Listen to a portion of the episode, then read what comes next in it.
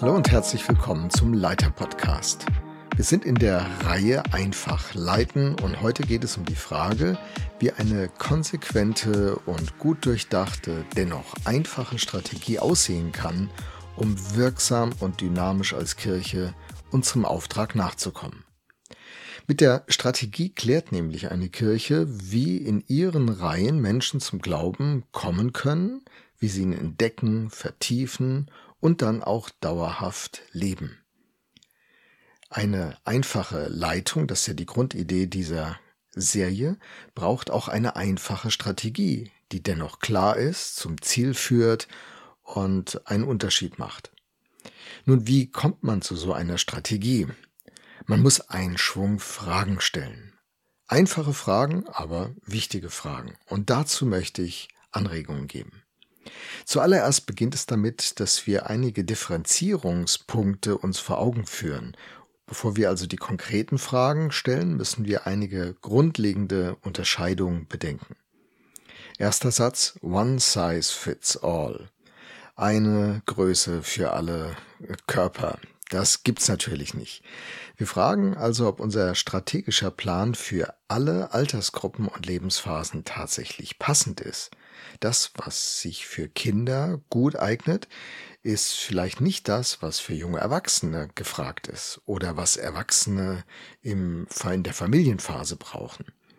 Wie sieht die Strategie aus? Wie erreichen wir Leute in der Familienphase? Wie erreichen wir Teenies oder Kleinkinder oder Senioren? One size fits all? Never ever. Nun, die zweite Grundüberlegung ist die Frage der Orientierung. Da gibt es ja eine oft geführte Diskussion. Baut man Kirche programm- oder beziehungsorientiert? Manchmal ist diese Diskussion fast ideologisch. Hm, ich würde denken, dass man dazu einen Grundansatz findet und dann irgendwie das Ganze verzahnt, denn manchmal ist der persönliche, zwischenmenschliche, beziehungsorientierte Ansatz super und manchmal die Veranstaltung, das gute Programm. Ähm, tja, vielleicht braucht es strategische Ergänzungen dieser Ansätze. Aber darüber muss man nachdenken. Ein weiterer kurzer Satz lautet, Kontext ist König, Kontext ist König. Es mag sein, dass einige Strategien von sehr bekannten Kirchen, so im Franchise-System, im Erfolgssystem, sehr inspirierend sind und in tatsächlich vielen Gemeinden sogar gut funktionieren, wunderbar funktionieren. Aber das heißt nicht zwingend, dass es bei uns wunderbar und gut funktioniert.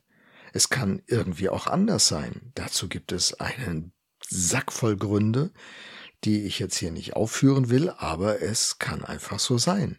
Und deswegen ist die Frage wichtig, ob die tollen Ideen zu unserem Kontext passen. Und wenn sie doch passen, dann übernehmen wir sie. Wir haben ja keine Angst davor, gute Ideen zu übernehmen. Aber was ist, wenn sie nicht zu unserem Kontext passen? Das müssen wir doch wahrnehmen und darauf reagieren, bevor man viel Energie nämlich aufwendet und vielleicht nach einigen Jahren mit leeren Händen dasteht. Also, die Gründe sind sehr vielschichtig, deswegen keine Angst vor Kontextfragen. Und schließlich, small is beautiful. Small is beautiful. Klein ist schön. Bei allen strategischen und strukturellen Überlegungen muss man nämlich auch bedenken, ob die Ideen in einem guten Verhältnis zu unseren Ressourcen stehen.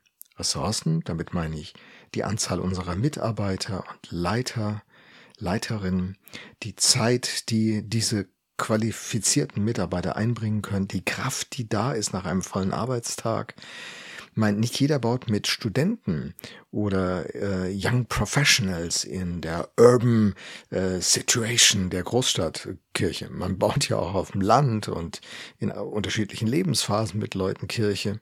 Nicht jeder hat das gleiche Potenzial. Was an der einen Stelle eine großartige Idee ist, die gefeiert wird, ist an der anderen Stelle einfach nicht umzusetzen, weil die Ressourcen fehlen. Auch die Räume oder die Finanzen. Nicht jede geniale Idee passt zu uns. Nun, das haben wir schon im vierten Beitrag dieser Reihe kurz angeschaut.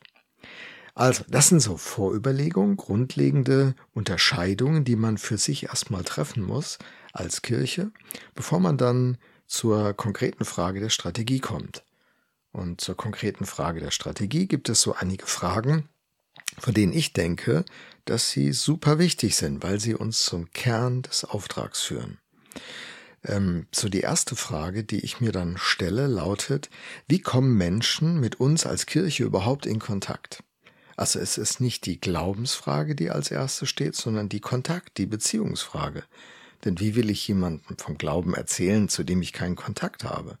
Wie geschieht der Kontakt? Digital, analog. Wie ist das bei uns? Welche Strategien haben wir, dass neue Leute mit uns in Berührung kommen? Und damit denke ich an, wie ich sie nenne, VIPs, die Menschen, die mit dem Glauben noch keine Berührung haben. Wie kommen die eigentlich mit uns in Kontakt? Wie lernen die uns kennen? Und natürlich die Menschen, die Christen sind, in, in die Region oder unsere Stadt ziehen und auf Gemeindesuche sind. Wie kommen die in Kontakt zu uns? Was ist unsere Strategie? Wo sind unsere offenen Türen? Die zweite Hauptfragestellung, mit der ich mich dann beschäftige, ist die Frage, wie entdecken Menschen mit uns als Kirche den Glauben? Bewusst ist hier formuliert, mit uns als Kirche den Glauben entdecken. Denn wir sind Wegbegleiter, Bergführer, äh, Leute, die mit auf eine Wanderung gehen.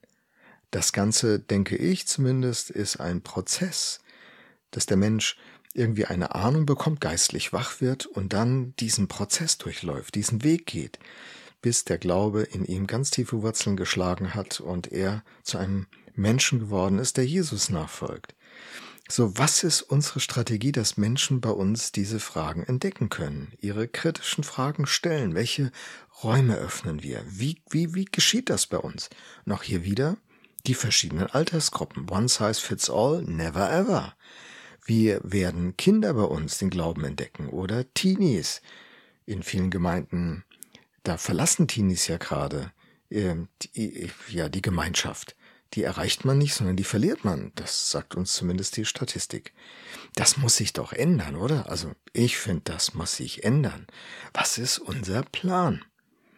Und wie erlernen denn Menschen mit uns als Kirche den Glauben? Glauben kann man ja auch lernen. Hm, dazu sage ich mal nicht so viel, da musst du auf meinen Blog gehen, da habe ich ein paar mehr Gedanken zu verortet an diesem Punkt. Also wie lernen Menschen nun den Glauben? Wie entstehen diese Grundlagen in ihrem Leben, die sie stabil und fest und verwurzelt machen im Glauben? Und dann die nächste Frage, die ich mir stelle, wofür wir eine Strategie brauchen mit Ideen, mit Plänen, mit Programmen vielleicht, Veranstaltungen oder Beziehungen. Wie wachsen denn Menschen mit uns als Kirche? Und überhaupt, wie klären wir, was geistliches Wachstum ist? Wie definieren wir das? Wie packen wir das an? Und wie überprüfen wir, ob das auch bei uns wirklich passiert? Ich denke immer noch an die Gemeindestunde, wo einer sich nicht toll verhalten hat und ich am Ende dann von anderen Gemeindegliedern gesagt bekam als junger Pastor, ach, mach dir mal nicht so viel Gedanken, der war schon immer so, da, das war heute nichts Besonderes. Und die fanden das normal. Das ist doch nicht normal. Wenn jemand mit Jesus jeden Tag Umgang hat und mit Gottes Wort und mit der Gemeinschaft mit anderen Christen, dann muss sich doch irgendwas bewegen, oder? Oder wie siehst du das? Okay, und die letzte Frage ist, wie leben reife Christen mit uns als Kirchen den Glauben? Wie leben sie das? Väter und Mütter im Glauben, wie gehen sie mit den Kindern im Glauben um? Wie fördern wir Leiter? Wie fördern wir Mitarbeiter? Wie helfen wir einander zu reifen, Jesus-ähnlichen Leuten zu werden? Diese Fragen, die sind Ansatzpunkte und Ausgangspunkte, um auf diesem Weg voranzukommen, dass äh, Strategien gefunden werden, damit wir als Kirchen tatsächlich tun, was wir behaupten, dass unser Auftrag wäre. Das wäre doch super, wenn wir das machen.